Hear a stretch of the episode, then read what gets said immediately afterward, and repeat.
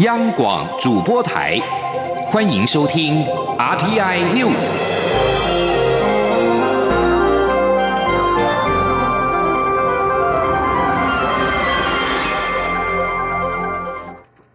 各位好，我是李自立，欢迎收听这一节央广主播台提供给您的 RTI News。蔡英文总统海洋民主之旅今天展开第三天行程。蔡总统今天晚间以晚宴款待博流总统雷蒙解锁，表达访问团对博流各界的感谢。除了博流政要之外，美国驻博流大使也应邀出席。总统在致辞时表示，这次访问博流最大的收获就是博流推动永续发展的远见跟用心，非常值得台湾学习。记者王兆坤在博流的报道：每一位旅客入境博流时，都要签署博流誓词。宣誓一起守护博流人的岛屿家园。蔡英文总统在答谢博流总统的晚宴上，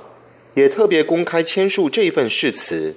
总统强调，博流推动永续发展的远见跟用心，非常值得台湾学习。这是他博流行最大的收获。蔡总统承诺回国后研议政策，让更多台湾人愿意造访博流。他说，也会请公安局跟外交部在。多努力，提供更多的资讯和政策的诱因，进行更多的交流活动，让更多的台湾人可以来这里享受人和自然合一的经验，并且可以把这个经验带回台湾。蔡总统还指出，我政府刚通过南岛民族论坛六年工作计划，台湾将与太平洋地区的兄弟姐妹们展开更稳定的多边合作，包括文化保存、人才培育。部落产业发展，蔡总统认为，从陆地的观点来看，太平洋岛屿既分散又渺小；但事实上，从南岛民族特有的海洋观点来看，我们共享全球最大的海域，具有辽阔的视野，可以为全世界带来重要的贡献。雷蒙解锁总统致辞表示，蔡总统访问博流的时间虽然不长，但相信已看到台博各项合作关系的成果与进展。他并强调，博流如果没有中华民国的友谊与伙伴关系，就不会有今天的博流。相信双边邦谊将更加巩固。中央广播电台记者王兆坤在博流采访报道。博流总统雷蒙解锁今天稍早则是亲自驾船陪同蔡总统造访尼可湾，随后又参观了海豚湾，了解海豚富裕的成果。总统表示，博流为了确保海洋资源跟观光产业的永续发展的做法，很值得台湾学习。因为拼观光赚好钱，更胜赚快钱。针对高雄市长韩国瑜拜访香港中联办，蔡英文总统今天在博流也回应表示，中联办是中国在港实施一国两制的机构，安排韩国瑜的造访，很难排除是在制造一国两制的氛围。但是他不清楚韩国瑜是否有此警觉。陆委会则呼吁高雄市政府尽快对外说明会面的情形，以示外界的疑虑。记者王兆坤的博报道。韩国瑜拜访香港中联办，蔡英文总统在博流参访行程的衔接空档，向随团采访的记者团发表看法。总统说：“大家都知道，中联办是中国实施在香港实施一国两制的重要的机构啊。”那呃，安排韩市长去这个机构拜访哦，呃，也很难排除是在制造一个一国两制的氛围了哈。那我也不清楚是不是我们呃韩市长有没有这样的警觉。陆委会则表示，注意到韩国瑜拜访香港及澳门中联办后，台湾及香港部分舆论出现的忧心反应。虽然韩国瑜强调此行是在交朋友与推销高雄，但陆委会更希望，也相信他在会面中真正传达了台湾社会，甚至香港社会对北京政权操控一国两制、违反民主的严重关切。这应该是民意对台湾政治人物展现民主力量的期许，而非酸言酸语。韩市长不妨正面看待，否则就是对国际社会、对台湾社会。甚至对香港社会送出错误的讯息。陆委会指出，依现行港澳相关法令，没有禁止县市首长在港澳与中共官员接触，但陆委会认为这是极其敏感的政治行为，所以应该公开透明，并重视社会观感及国际视听。陆委会说，韩国瑜造访中联办行程，高雄市政府事前并未列入，而且拜访行程也没有公开，引起外界诸多猜测。陆委会希望高雄市政府尽早对外公开说明会面情形，以示外界疑虑，也让民众安心。中央广播电台记者王兆坤在博流采访报道。高雄市长韩国瑜二十二号傍晚跟香港中联办主任王志明见面，不但遭香港泛民主派人士批评是魔鬼的交易，在台湾也掀起讨论，甚至有人批评是在卖台。对此，韩国瑜今天在澳门受访时表示，这些酸言酸语非常的无聊。他说：“昨天晚上中联办香港的王主任跟我们吃饭，也是在感情交流的基础上，大家希望保持一个良好的关系。”当然也很乐意，将来我们高雄在香港任何事情需要他来协助帮忙，他也愿意帮忙。我们所有的交流都基本上绕的情感层面比较大。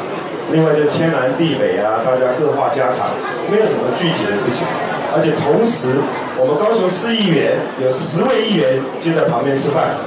所以有的台湾内部说我们出卖台湾呐，我们去中联办，我带着我老婆，带着我们市府团队跟十个议员联合一面吃饭一面出卖台湾，显然这些人的酸言酸语啊是非常的无聊。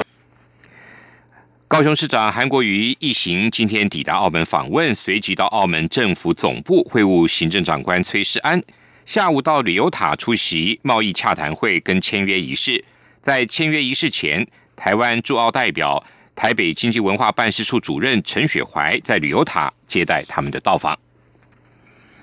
民进党总统初选截止，确定蔡英文总统跟前行政院长赖清德角逐，由总统府秘书长陈菊、行政院长苏贞昌、立法院党团总召柯建明和民进党主席苏荣泰以及桃园市长郑文灿所组成的五人协调小组，今天首次开会，建议初选的时程延后一周。民调时间可能会落在四月十五号到十七号，最快四月十七号就可以知道结果，但是必须经过下周的中执会决议。民进党秘书长罗文嘉召开记者会表示，按照这个时程，初选结果最快四月十七号出炉，预计四月二十四号经过中执会通过。对此，赖清德今天表示尊重，他同时也透过脸书贴文指出。初选不是破坏团结，是打一场典范的初选。团结在追求民主核心价值之下，公开的阐述理念，提供人民检视和选择的机会。这不仅是一个能够谦卑反省的时刻，也是一个创造民主政治典范的机会。针对是否征召高雄市长韩国瑜参与党内的总统初选？国民党主席吴敦义今天下午在屏东出席庆祝释迦牟尼佛佛诞浴佛消灾祈福法会时受访表示，党内已经逐渐有共识，可能采取征召方式，对方被动接受征召，参加提名初选机制的领表，然后参与初选，这样最符合公道的原则。现在也是各方面都较为赞同的方式。由于新北市前市长朱立伦、立法院。院长王金平以及都表态了要投入国民党的总统初选，但基层拱韩的声音很大。媒体报道，根据报道，国民党四月中将会启动初选提名作业，由韩国瑜不能主动参加初选，因此党中央将会透过其他人出面帮韩国瑜领表，完成党员的联署跟登记。目前正在香港、澳门、中国大陆访问的韩国瑜，今天早上接受媒体访问时也回应，他没有朝这方面思考。目前最重要的就是拼经济，要帮高雄的农渔产品找出路，这才是他这一趟出访最重要的目的。一九四九年三月二十六号，台湾街头爆发了一场台湾邮电工人的大游行。然而，这一群台湾战后工人运动的先锋，在当时。白色恐怖的威权时代，却沦为政治受难者。这段尘封七十年的历史，今天在台湾地区政治受难人互助会的策划下，以特展的方式重现在国人面前，对追求转型正义的台湾社会别具意义。记者江昭伦的报道。